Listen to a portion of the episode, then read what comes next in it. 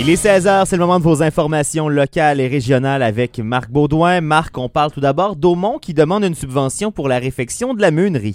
La municipalité d'Aumont souhaite obtenir une subvention pour la réfection de la meunerie, qui fait partie intégrante du site du Moulin des Pères. La municipalité pourrait obtenir un montant de 25 000 du Fonds Région et Ruralité en apportant une contribution financière de 20% sur le coût des travaux.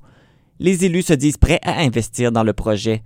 Le maire d'Aumont, Alphée Moreau, explique les travaux qui sont à effectuer sur le bâtiment. C'est surtout les fenêtres, puis il va falloir qu'on regarde aussi la stabilité du bâtiment aussi.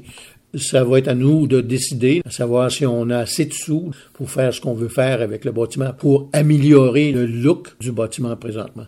Le maire Moreau a des plans spécifiques pour la meunerie, mais précise qu'il ne veut pas sauter d'étape. Écoutons ses propos.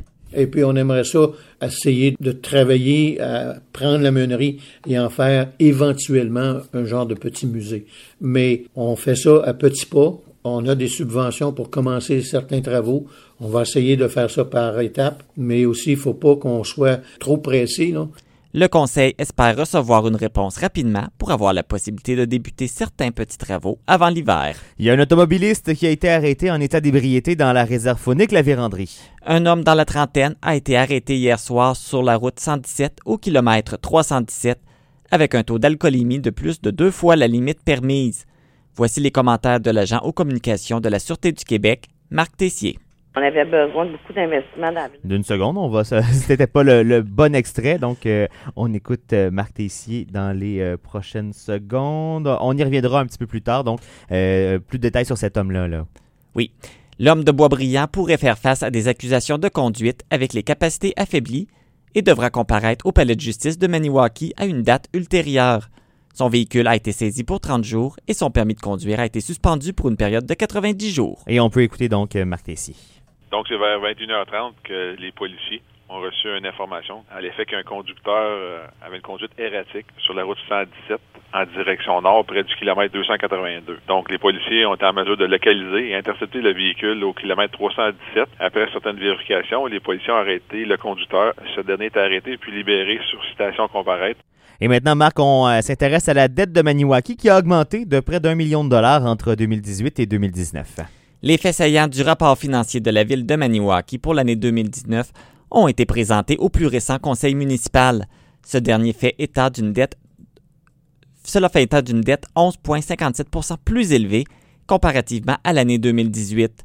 La dette de Maniwaki s'établissait à un total de près de 8 millions de dollars au 31 décembre 2019, ce qui représente une hausse d'environ 820 700 dollars par rapport à l'année précédente. La mairesse de Maniwaki, Francine Fortin, explique que cette augmentation est due aux différents investissements faits par la ville et voit cela d'un œil positif. On avait besoin de beaucoup d'investissements dans la ville de Maniwaki depuis le début de notre mandat. C'est ça qui fait ça. Mais pour moi, c'est pas une dette, c'est vraiment de l'investissement. Même si dans les rapports financiers, c'est une dette, c'est pas une grosse dette pour une ville de notre envergure. La mairesse Fortin a tenu à préciser qu'elle ne considère pas cette dette comme alarmante ou exagérée, et que la ville de Maniwaki est en bonne santé financière. Et ça a été un peu premier arrivé, premier servi pour les Val-Gatinois à la recherche d'emploi. On ne peut nier que la prestation canadienne d'urgence ait créé une pénurie de main-d'œuvre dans la vallée de la Gatineau.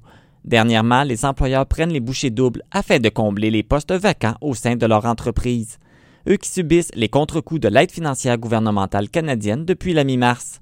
Toutefois, la pression pourrait rapidement retomber sur le dos des travailleurs qui ont bénéficié de cette aide financière puisque la PCU prendra fin sous peu. Janie Lévesque, adjointe administrative au métro Marché La Pointe de Maniwaki, admet qu'il s'agit d'une opportunité pour les travailleurs de tout âge. Il y en a qui sont motivés, même j'en ai qui sont retraités, qui sont venus nous voir. Eux veulent travailler environ quelques heures semaine, peut-être des 10 heures, des 20 heures. Eux, ils veulent juste comme sortir de la maison pour faire un peu de social. Oui, nous, on est intéressés à ça. Alors qu'auparavant, les employeurs n'avaient pas nécessairement le temps de discuter avec les travailleurs qui apportaient leur CV, Caroline Vizina, directrice aux ressources humaines du pub Rabasca et de l'auberge du Draveur, assure que c'est tout le contraire présentement. Les gens qui recrutent sont prêts et disposés à les écouter. D'une certaine façon, des fois on arrive, on va mener un CV, on est sur le pif, on est vraiment ici puis on a le temps de les écouter, de poser des questions puis répondre aux questions également. Les entreprises de la région invitent tous les chercheurs d'emploi à venir les rencontrer.